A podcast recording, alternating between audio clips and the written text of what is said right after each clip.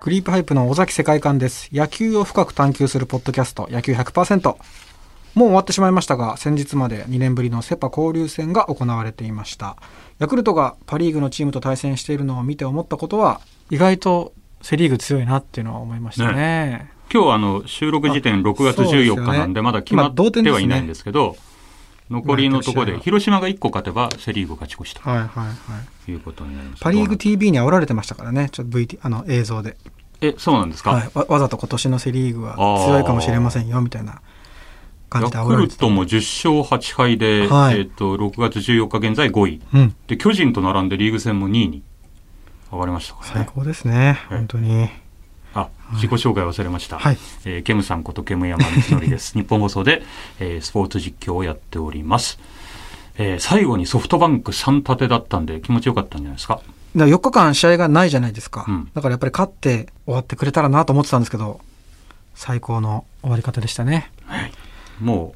う中に入りたいという感じなあのでもうちょ早くご呼び紹ま介しょうしたいと思います、えー今回のシーズン10はゲストとして、えー尾崎さんと同じくスワローズファンの歌舞伎役者の中村福之助さんにお越しいただいております今回もよろしくお願いしよまろすしくお願いしますえー交流戦頑張りましたもんねヤクいやルでもト本当交流戦に関してはもう勝ち越せればいいなって思ってましたけど、はいあのソフトバンク戦の1戦目のうん村上の一発だけで勝ったのが大きかったんじゃないかなああーそうですねあれを守り抜き抜きましたからねあそこ負けてたら3連敗してたんじゃないかなとか確かに思っちゃいますねこれ1対0で勝ったんですよ、ね、いやーすごい試合あでのした、ね、ホームランだけですよねねえなかなか1対0の試合で守り切って勝ったって印象ないですもんないねやっぱ石川を勝たせたいっていうねかえチすームの、ごいピッチングでしたね。石川6回0点ですもんね。うん、は二軍でも圧倒的に抑えてましたもんね。いうん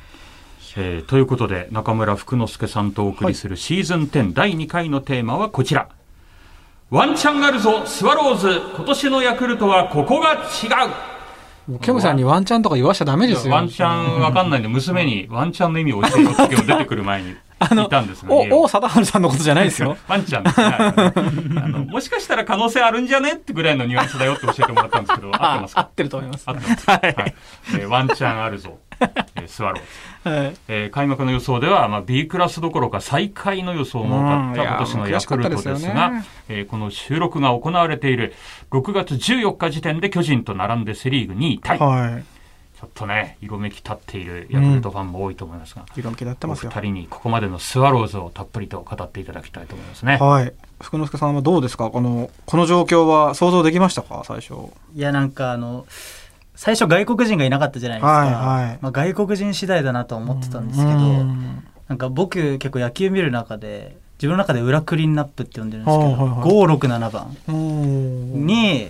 相手がビビるバッターがいるはいはいはとい強いチームだなってイメージがあって、なかなか村上選手の後がいいなかったですもんね、去そう年なまんですで。よもう打てなくても青木選手が6番にいて、はいはいはいそれを新外国人が挟むっていううのは、ん。やっぱ敵から見ててもあれは威力あったんじゃないですかね、あと中村悠平2番とか、はいはいはい。ありましたよね。今は青木選手が2番うんに戻っに入ってますけはど、オスナ、サンタナ、5番、6番、はいはいあるいは入れ替わったりと。うんあのサンタナ選手のこう際どい球を見逃してストライク判定された後のニヤニヤが不気味なんですよね。 あれ不気味ですよねあれすごい不気何味。狙ってんだろうみたい なそうそう帰る時もずっとニヤニヤしながら帰っていくから あの最初の頃特にねみんな言ってましたねあれ何なんだろうっていう いいですよねやっぱそのオスナ選手も積極的にめちゃくちゃこう振っていってでもちゃんとこうボール球は見て出塁したり、うん 去年あのエスコバー選手はいはいが6番7番いましたけど、はい多分シーズン通して打点30ぐらいうんだったんですけどもう多分今オスナ・サンタナもう超えてでる30打点超えてるんでおーでも確実に得点力っていううんうかん村上がやっぱフォアボール一番多くて、うんうん歩かされてあの2人いたらうんうんそうですよね。そうなんだよな。打線は今溢れて打線だすごいでっすてよね内川川端がはい大分はいははい山田も調子上がってきましたもんい。はういね。ん。で山崎幸太郎選手もなかなか出れない状態でですね。ねあとはやっぱりそのまだ二軍にいますけどうん、坂口選手と雄あ平ー選手はやっぱり同い年なのそうですでね僕あはしてーそこはちょっとこう気にしてますね。福之助さん今ヤクルトスワローズで同い年の選手って誰になるんですか？え二十三歳だと本山とかは大卒にねでも2年目だから富山が22か今年23になるのか誰だろうあ高橋奎二とか多分あ同い年かもしれないーです交流戦のラストで、うんすごいピッチングしてましたいいねピッチングしたそ昨うです日ねえーあと渡辺大輝選手あがあ24そうそうでですすねねおー若いなそう考えてみたら、はい若いですねいや福之助さんめっちゃ若いないやー黒田さんがね若いですよね、えこの落ち着きを見てるとそうなんかなかなかそう思わないですけど、うんえー、と1回目の終わりの方でちらっと出たんですけどあの高津監督とのつながりがあるそうなといんうことで、ですまあ、高津さんはあのに二軍監督の時だったり、はい現役の時もすごいお世話になってて、うんこう一緒にご飯行くとい一緒に映像をえースワローズ戦見ながら、はいこう解説してくれたりして、まああ、それが楽しかったんですけど、はいなかなか一軍監督になるとそういうわけにはいーかまなあいやんっで、ぱりそうですよねなかなか食事とかも行けないんですけど、はいでも今回あのこれに出させていただくにあたって、はいあのキーマン誰ですかねっていう話をしたら、はいあのそれは俺じゃないって言ってました でもそれが結構僕は嬉しいなというおかやっぱ監督が優勝を狙えてるチームは、うんうんうんやっぱ今までどっかねヤクルトは最下位じゃなければみたいな、うん低い目標にあありますよねいましたけどやっぱあまりにも周りに言われるから、うんそう思っちゃいますよね。ちゃんとここまでちゃんとそのヤクルトが今巨人タイガースには負け越してるんでしょうけうどん下には完全に勝ち越してそうなるんですよね上にはちょ上にあったからこの後勝つとだからもうタイガーース潰しは他に任せてうん下を全部そうかだから取抑れえるてところればを順位が下がらないと思うんでなるほどなるほどね、はいはい本当勝てないんですよね。だタイかガースら青柳とか出てきた時はもうみんな引っ込めてい いもうあ雨を雨柳さんに頼るしかないですよね。 そうですねうんちなみに高津さんと見てる時はその解説っておっしゃってましたけど結構事細かに話事はあるんで細すかに言ってくれます例えば簡単にツーアウト取れた時とかに、うん次ここでまっすぐ投げると打たれるんだようんとかいうのをで本当に打たれちゃったりとか、えあなんかここで変化球がとかいう本当細かく教えてくれますね、ーあの二軍監督の時はあの試合が昼間に終わる、はいはいはい夜ご飯とうかんよく連れてってもらってたんですけど、あー本当に期待してますね今年は高津監督が勝った後にあのうんグーで。こうそのエアータッチみたいのする時のこの強さが好きなんですよね。こう結構こうああこういきますねあー確かに誰よりも勢いがあって、うん あのね、あれを見あー見るとね、勝ったなと思うんですよ。なんかもう去年は正直采配を振る感じでもなくなるぐらいちょっと崩壊しちゃったあせ感じがあった選の手がいでなかった後半戦力が後半になっては今年はその辺はどどうですか高津さんの手綱さばきなんかああ、ど、どうなんでしょうね。いやでもやっぱり高須さんはピッチャーの再生的な部分を多分うーん。ベースおにーやっぱり見てて嬉しいのがうん少し清水とか今野とかはいはい勝ちパターンのピッチャーがうん勝ってる試合なのに出てこれないぐらい使われてるっていうのがんんうんうん贅沢な悩みなのかな確とかにな何人かいますもんね、うん前まではもう3人ぐらいでそうギですねリギリで回してたけど、そ日替わりでいけますよね新しい人もね出てきますもんねあんのそうです近藤がちょっと怪我したら今野とかそうですね梅野とかうんあと大西ですかあの最近梅野投手がまたこうツーアウトからピンチで火消しで出てきてちゃんとそうですこねうかっこいいですよねあれなんかあそこで結構ファンからするとおここで梅野投手大ちょ丈っと夫かねドキドキする時ちょっは去年までで言うとあったあっとたんです多分よあねそこで高須さんがプレッシャーかけてるからあー逆にその一級のはいはいねはい、大切さみたいなのを覚えていくんですかね何よりその選手自身がその期待を感じてるってことですよね、うんここで使ってもらえるってことはっていうそだと思やっいますぱりだから気持ちが分かるってことですよねそのマウンドに上がる時のうん大西投手もすごい好きですねあそうのですねしっかりビハインドでもうん流れを呼ぶようなピッチングをして実際にそこから逆転したりするし、うん尾崎さんの好きなマクガフも一回やられたんですけはいどその後ちゃんと盛り返しましたそもうんですね5試合連続セーブですね、あの試合だけでしたもんね、マクガフそうは。ですよね打たれたんですよね三 本打たれる時に全部打たれてほしいです、僕。もあなるほどなるほど まとめてう 全部打たれて生産してほしいな。でもやっぱその勢いよく投げちゃうから一回打たれてはまっちゃうと多分うんダメなんでしょうね、そうですね。ツボに入っちゃうと、うん、で打てない時は全くなんか当たる気しないしバットに、ううん先発も多彩ですもんね、まあ、小川うんうと田口とはいいますけど、まあ、中間隔上げながら奥川使ったいろりんな選石手が出てきま川す使よっねたり高橋奎二も高梨投手もい交る流戦最後でし勝ったし、サイスニーええサイスニードド投と、手スワレス投手もいえるえし、スワレスバンデンハークうん金久保結構なピッチャーがいて、うん、間隔空けながら使ってますもんね、もう怪我だけしないでほしいでですね。もあんまりないですよね、うん今年は、そうだうん怪我が今年は少うんないです、ねまあ近藤投手は気になりますけど、うんどうなのうんうんか、うんうんねえ本当にさあここまでの MVP をそれぞれそれぞれ選ぶとしたら尾崎世界観さんはいの個人的ヤクルトスワローズの MVP はそうですね。投打でいいですよピッチャーとバッターでもし福之助さんああ先にあいいで言えすかそうなら僕はもうあの野手の方ははい決まってます、ねおもう中村悠平今シーズン見てると、はなんかプロの選手で素人が言うのも申し訳ないですけど、うんなんか2球で追い込んだら1球わざと外すみたいなのもなく、んなんか3球勝負とかしたりとあかー確かに3球勝負増えた感じありますね球数が減ってるのかなっていう全体的に小川投手のあの100球未満の完封もありましたからありましたね。球数減ってるのはなんかそういう大幅なはなるほ変えたとどころがあったのかなっていう、中村悠平い、効やっぱ果古賀選手がバッテリーを組むこともあるじゃないですか、だからそういうふうにこうしっかり割り切れるところもあるんですかねそれはあるんピでッすチかャねーとかもっていうちょっとずれるかもしれないですけど福之助さんはデータどんどん出てきますねすごい数字好きなんです好きなんですよそういうの見るのがデルタの岡田さんとも対談してもらもらいたいなと思いましたあ ねの。野球の分析の方が出ていただいます。いやだから僕ははい基本的にその、僕左利きなんではいポジションがピッチャーとファーストやってたんですうよ、だかんら結構ピッチャーバッターもそうだけどピッチャーも見ちゃうんですけど、やっぱぱ他球団のね山本由伸投手とかはいはいはねい三振取れるとかっこいいなって思うんで,、そうですね。でも今シーズンあの三振取った後はいの中村悠平選手のはいガッツポーズがめっちゃ出てるなこと思れっいて、つだったかなあの1点差で勝った試合千葉マリンだったかなはいはいす最後すっごいガッツポーズししててままししたたよよね。こはいうあれがやっぱこっちもガッツポーあズー出るし確かにでやっぱりそれ三振を狙ってたとこですよねやっぱ狙ってそこでる配球なんですかねそうあれ印象に残ったなあんまり感情をその表に出すタイプの選手はなかったですよね、なんかキャッチャーが、うんガッツポーズしてると多分ピッチャーも乗るっていうか、ああそうかそうかいい球いってるんだと思うだろうし、はいはいはいはいあのヒーローインタビューでも皆さんの知った激励がっていうことをあーちょっとこう皮肉交じりに言っていて、うんやっぱりそのこう外野から言われる声も耳に入ってるんだなっていうのを思思ったし、それで、で結果が出てきてるっていうのはすごいことです2よね割8分打ってるし、うん打撃もやっぱり勝負強いですよね、中村福之助さんは野手では MVP ここまで中村悠平、はい星をどうですか尾崎さん、じゃあやっぱり川端慎吾選手に、はい川端慎吾復活ですもんねもういてくれるだけで心強いですね、もう昔の号だからいいと思いますけど、はいあの丸ごとスワローズあ そうのです1回目そうです、ね、史上の星の1回目は川端慎吾、本当選手でにしたもうやっぱり優勝した時の主力選手でしたからね、2015年そうのですね2番で、まあ、今でも代打ですけど、うんでも守備についたりもしてその後また打席立って2打数2安打とかそういう試合もあったし、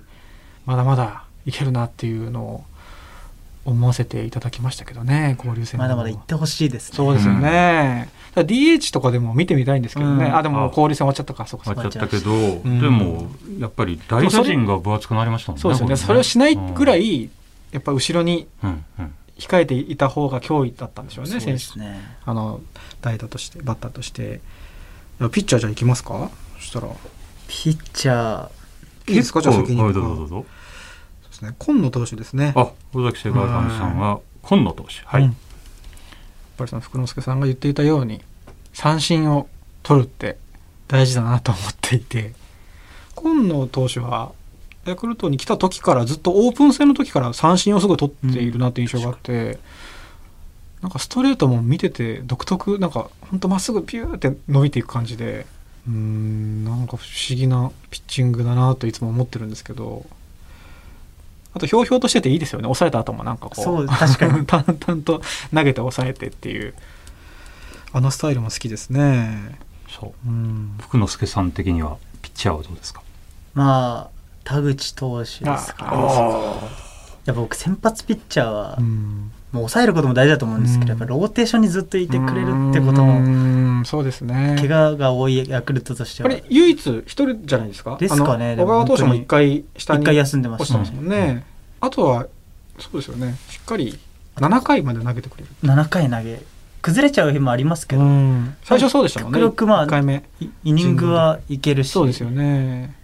でも後半は僕はちょっと高梨選手に期待してるあやーああ高梨投手っぱ2軍でもいいですし、うやっん高梨選手ぱそう新人王を取ってますからね、うんそうですよね新人を取ってそるんうですかよねそうか日本ハムで、はいうんうんうんなんか大体6回でちょっとこうそうなんですよ、打たれる印象ありますよね。なんか3巡目ぐらいで捕まっちゃうイメージありますけど、うんあと打撃が好きなんですよね。高梨選手結構打ちますよあね。ー打ちますそうかそうかそうそういややっぱヤクルトスワローズの選手投手って結構その石川投手もそうですけど、あと田口投手も打撃いいし、みんなバッティング好きですよね。うんやっぱりファンとしてはその9人目のバッターという感覚でいてくれると嬉しいですよね。じゃあ今シーズンのここまでのベストシーンとかベストゲームはどうでしょうか楽しいな今日はもう。そうですよね。はいもう。こんな、こんな語れるわけですもんね、状あー状況としてね。うんはい、は悩むってことが。い。いっぱいあるから、嬉しいいですねいシーンがいっぱいあるから。うん。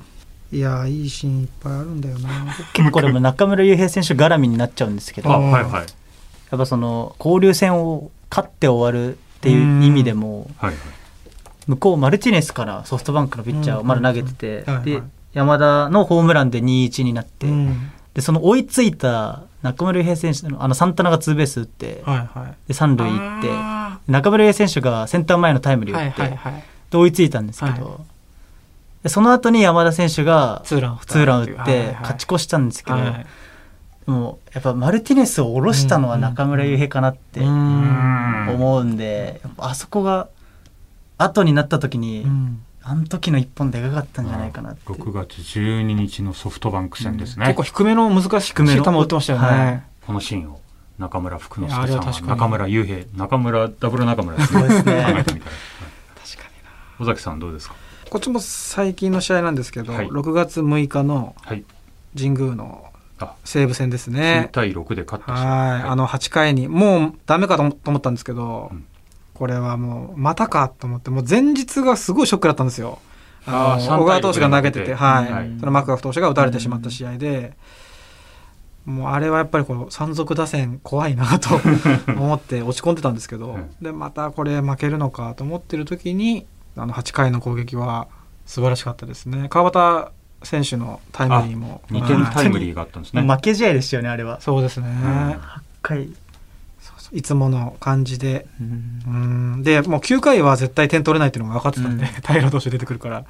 ここだなと思ってたけどあれぐらいからこう球場もお客さん増えてきて、う見ててもなんとなくこうあ神宮の雰囲気だなっていうのも帰ってきたから、うんあの8回の攻撃は確かにうん見てましたねじゃあ続いてキーマンキーマンこれから優勝を高津監督以外のキーマンですね中津監督以外の以 外でのキーマンですね、はい、一応さっき話に出てましたが福之助さんは下に確実に勝っていけばって話もありましたが、上も倒すとなるとってとこもあるかもしれないですけそどうですね阪神に1勝7敗で すからいやー巨人に2勝4敗うんちょっと負けすぎ。ちょっとねやっぱ阪神をちょっとなんとかしないとっていう気もするんですがそうですね僕はもう決まりました、はやいっ